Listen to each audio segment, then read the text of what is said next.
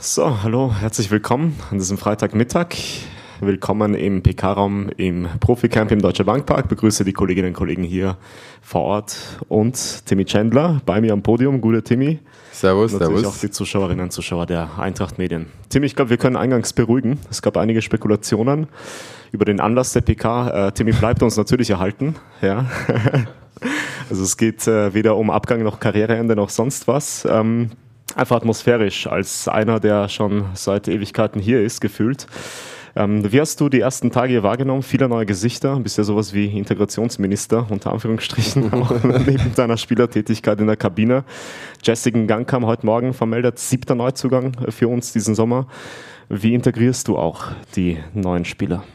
Ach, einfach wie die letzten Jahre wirklich die Jungs einfach ganz gut und entspannt aufnehmen, bisschen rumzeigen hier. Jesse hat sich heute Morgen schon einmal verlaufen, da muss man gucken, wo es richtig lang geht. Aber wie gesagt, es sind viele junge Spieler. Ich denke, ähm, da werden wir noch ein bisschen dran arbeiten, äh, die Jungs noch ein bisschen näher kennenzulernen, an Eintracht Frankfurt zu binden. Aber sind alle glücklich, sehr gut integriert und haben auch das Training schon alle gut angenommen. Wie waren die ersten Tage im Training? Sehr, sehr intensiv, sehr hart, so wie es natürlich dann auch sein muss. Aber wie gesagt, ich denke, wir sind froh. Wir hatten eine schöne Pause, jeder hat schön den Urlaub genossen und ähm, jetzt sind wir froh, alle mal wieder zusammen zu sein und auf dem Platz zu sein. Top. Dann gehen wir in die Fragerunde. Peppi Schmidt macht den Anfang vom Wiesbadener Kurier. Äh, Timmy, hast du denn noch umgekehrt den Überblick über alle, die hier sind? Also wir zählen derzeit zwischen 35 und 37 Spieler, die unter Vertrag sind. So ganz klar ist das nicht. Aber jetzt mal ernsthaft gefragt, da sind also schon sehr viele. Nee, das äh, stimmt wirklich. Wie gesagt, ich denke, ab Montag, Dienstag, nächste Woche haben wir dann die genaue Zahl. Aber ich, ich denke, war auch sowas, wo wir gezählt haben, bei 34, 35 ähm, sind natürlich sehr, sehr viele Spieler. Auf jeden Fall. Und ähm, es ist jetzt ein großer Kader. In der Kabine wird es langsam auch, glaube ich, etwas enger. genau, Nationalspieler kommen, wie du richtig sagst, am Montag dann zurück. Christopher Michel vorne von Sport 1. Ja, Timmy, hi. Und ähm, wenn man, wenn man das generell mal bei euch so sieht, wie schnell diese Veränderungen voranschreiten in einem Kader. Also vor, vor einem Jahr, wie viele Europa League-Sieger seitdem schon wieder weggekommen sind, jetzt schon wieder so viele neue.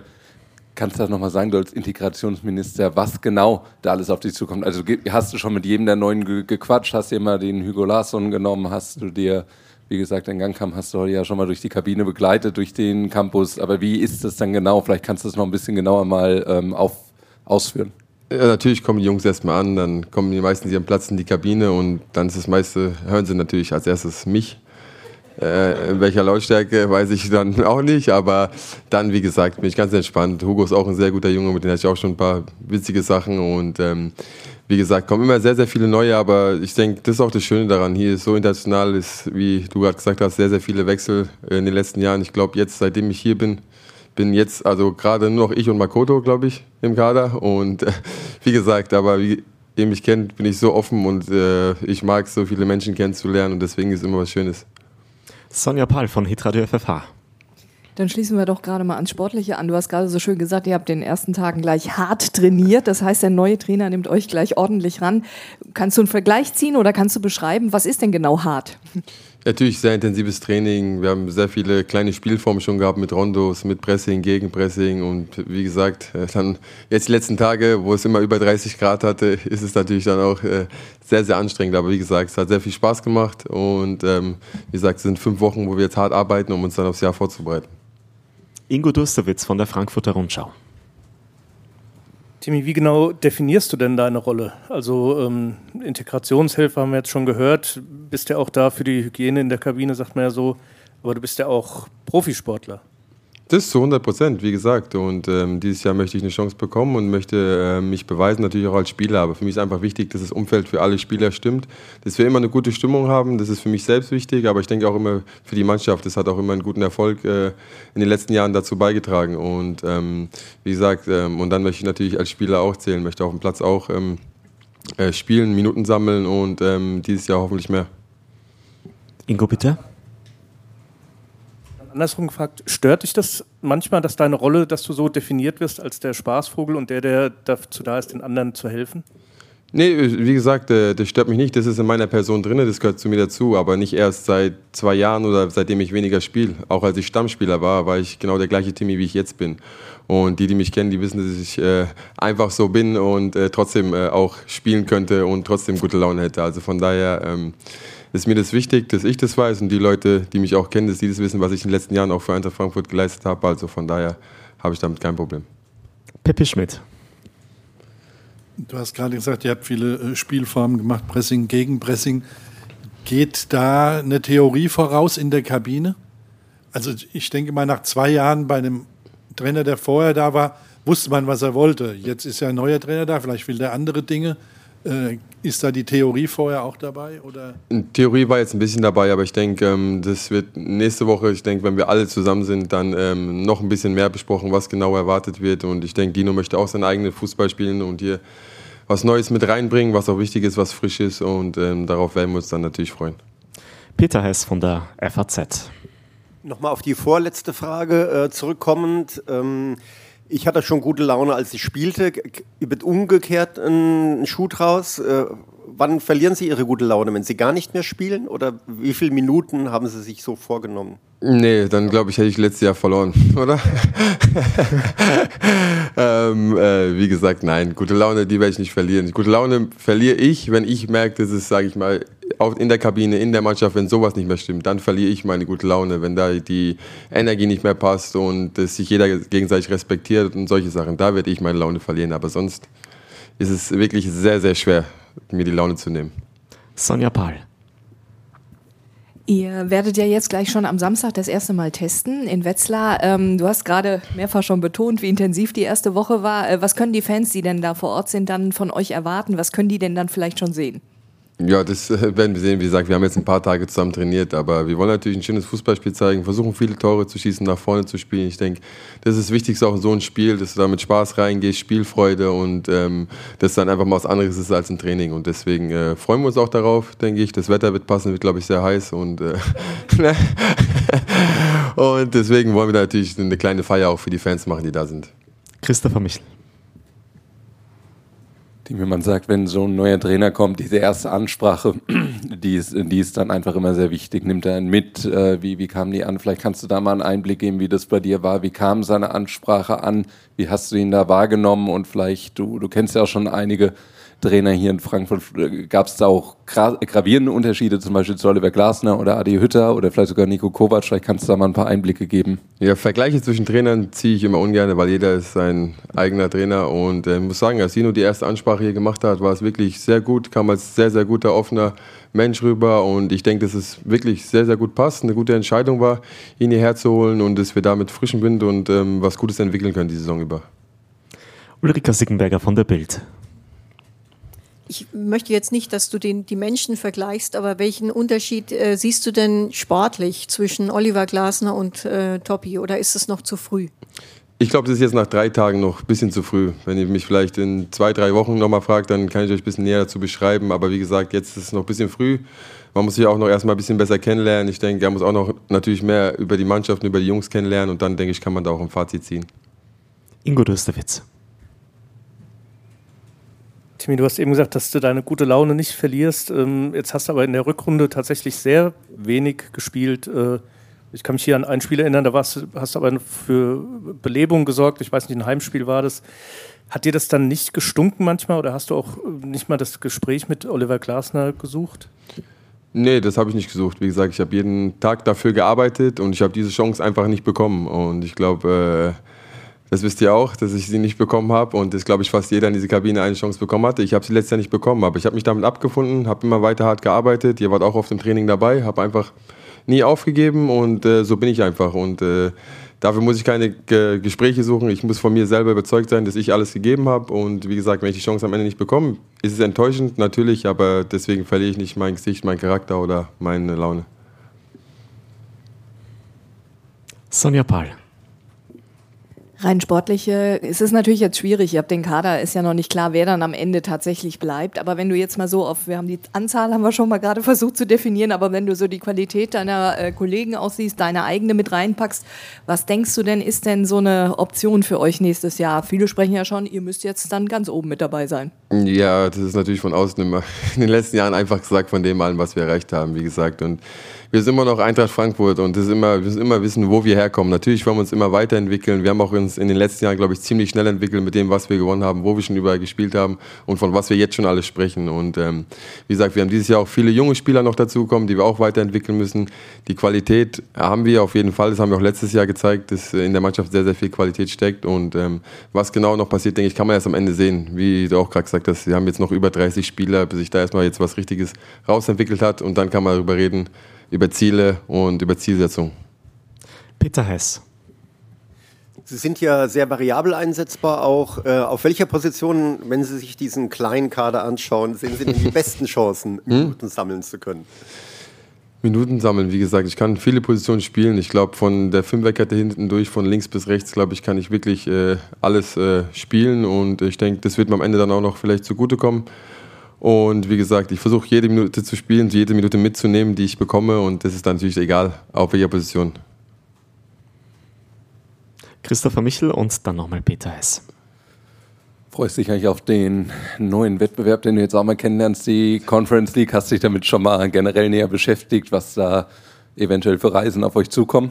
Ja, natürlich, ich habe natürlich mal da durchgeschaut, wie viele Mannschaften daran teilnehmen und auch wo die Mannschaften über sind. Und ich denke, es werden gute Spiele, ich denke auch für unsere Fans ganz lustige Spiele mit einer guten Stimmung. Aber wie gesagt, jetzt haben wir alle Wettbewerbe mal kennengelernt. Ihr kommt auch immer überall mit hin. Jetzt habt ihr auch Euroleague, Champions League gehabt. Jetzt geht es mal in die Conference League.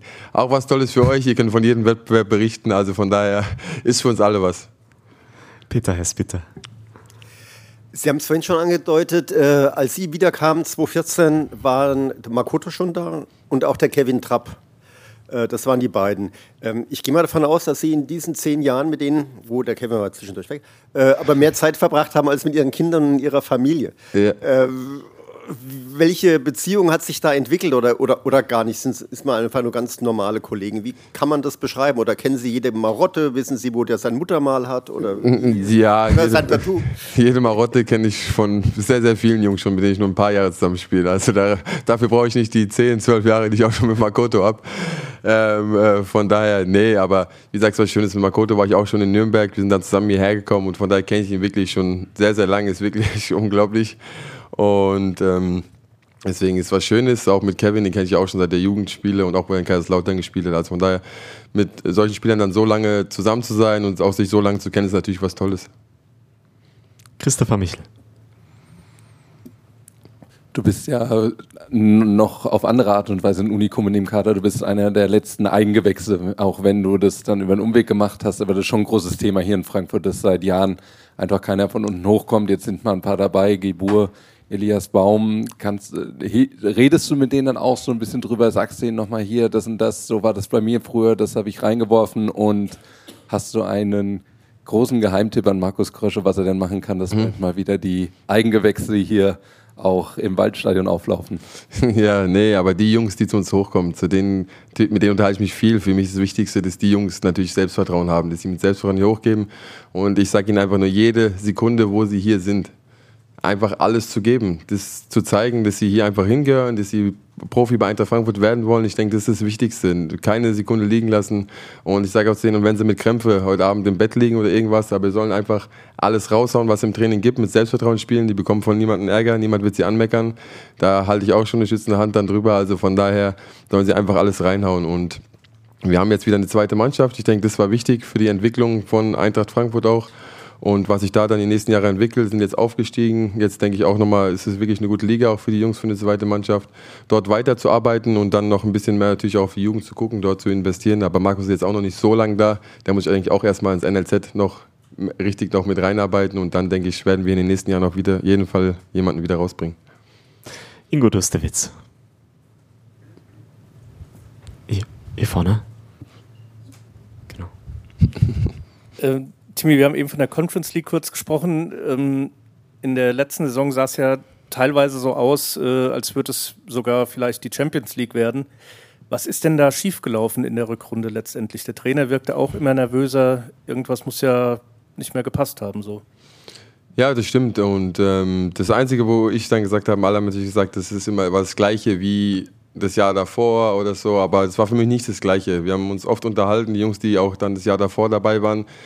Für mich hat ein bisschen dann auf dem Feld diese Energie gefehlt, diese Zielstrebigkeit, das, was uns ausgemacht hat, auch wo wir durch die Europa League-Reise, wo wir als Mannschaft einfach alles immer zusammen hatten. Da hatten viele sich auch mit anderen Sachen beschäftigt, die im Hinterkopf waren, auch wenn sie natürlich nicht gesagt haben. Aber viele Wechsel standen immer in den Medien, es stand viel Last in den Medien. Natürlich dann auch mit Trainer gab es immer ein paar Sachen, die in den Medien standen. Und ich denke, das äh, war dann alles ein bisschen unruhig und da wurde sich nicht einfach auf das konzentriert, was wir richtig vorhatten. Und ich denke, das ist ein bisschen verloren gegangen. Das war natürlich schade, weil wir große Chancen hatten, auch letztes Jahr wieder. Aber das ist vielleicht jetzt darum war das vielleicht trotzdem mal gar nicht so schlecht, dass wir jetzt mal wieder auf Null fahren können, von neu starten und dann mal wieder mit Vollgas rennen.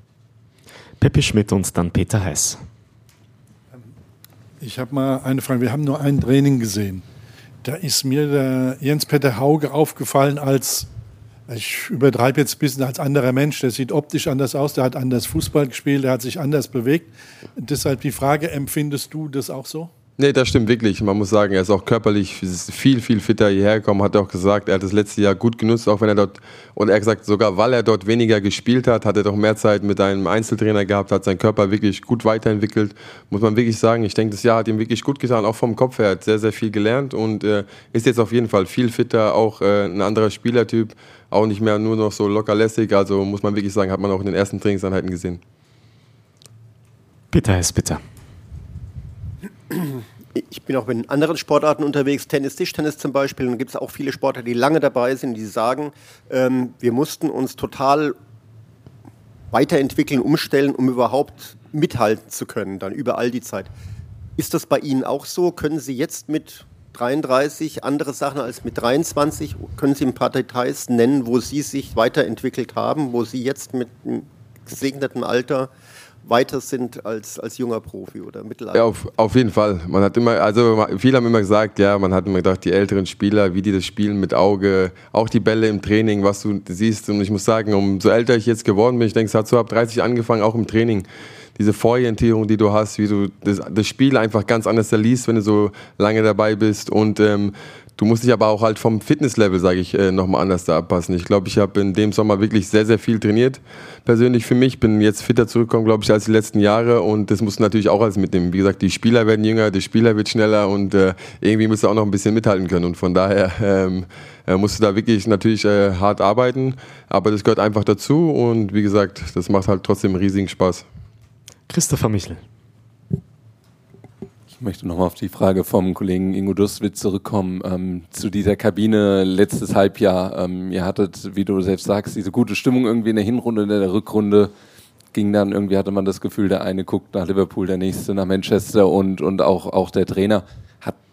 Wie war das dann, dann von der Stimmung her generell in der Kabine? War dann da auch eine gereiztere Stimmung? Hat man irgendwie weniger geredet, wurde weniger gelacht? Vielleicht kannst du da mal Einblicke geben und warum konnten auch erfahrene Spieler dann offenbar wie du, Makoto oder Seppel da nicht mal so entgegenwirken, dass die Stimmung oben bleibt? Es wurde nicht weniger geredet, aber du hast natürlich gemerkt, dass ähm, Leute sich mit Sachen beschäftigt haben, sage ich mal. Es wurde auch immer noch gelacht, es war immer noch, ich muss sagen, die Stimmung, die war nicht schlecht.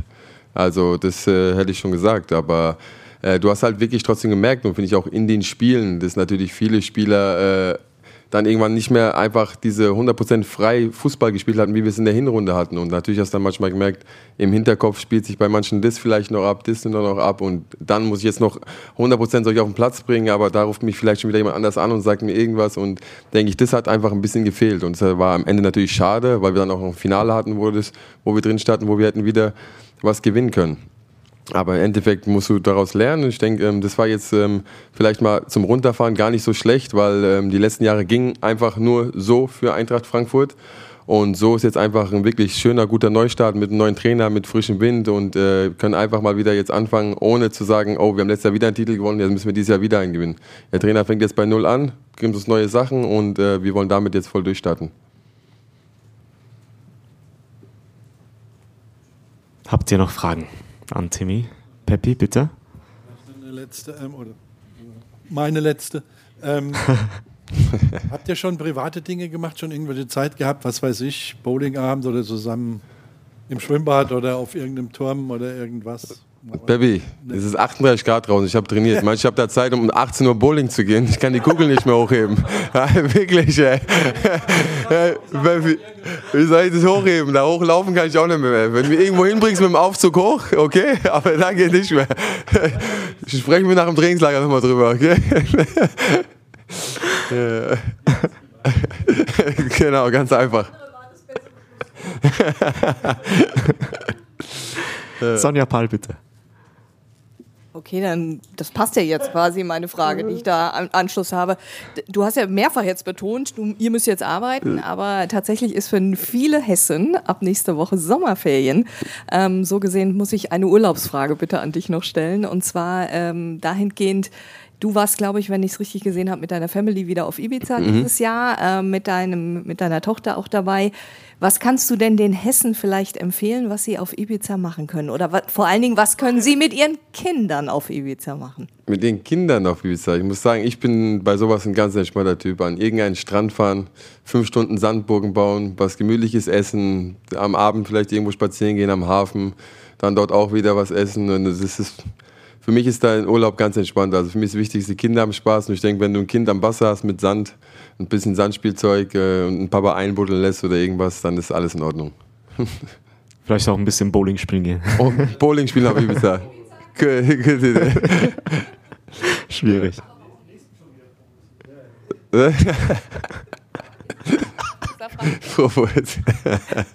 Ist es dann, ist es dann besonders Spanien, was euch so gut gefällt, Ibiza? Oder was ist das? Ja, da gehen wir jetzt wirklich seit Jahren hin. Das gefällt uns wirklich äh, sehr, sehr schön und ähm, deswegen, da haben wir einfach Spaß. Wir, wir kennen da jetzt auch schon sehr, sehr viele Leute an verschiedenen Stränden und deswegen ist es da immer wirklich sehr, sehr entspannt und ich bin so ein Gewohnheitstier gerne, wo ich dann hingehe und auch äh, mich mit Leuten auskenne und ohne viel Stress dann auch dorthin komme und deswegen, das ist, mögen wir einfach.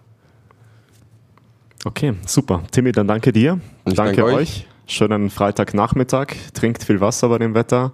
Ja. Wir sehen uns morgen in Wetzlar beim ersten Spiel unserer Eintracht in der neuen Saison im Rahmen von Eintracht in der Region gegen den FSV Braunfels. Um 15.30 Uhr geht's los. Live auf Eintracht TV und auf Sky. Es gibt noch wenige Restkarten, Stehplatztickets für morgen und ab 14.30 Uhr eine FFH-Bühne mit Rahmenprogramm. Wir freuen uns drauf und sehen uns morgen in Wetzlar. Und Sonnencreme nicht vergessen. Genau.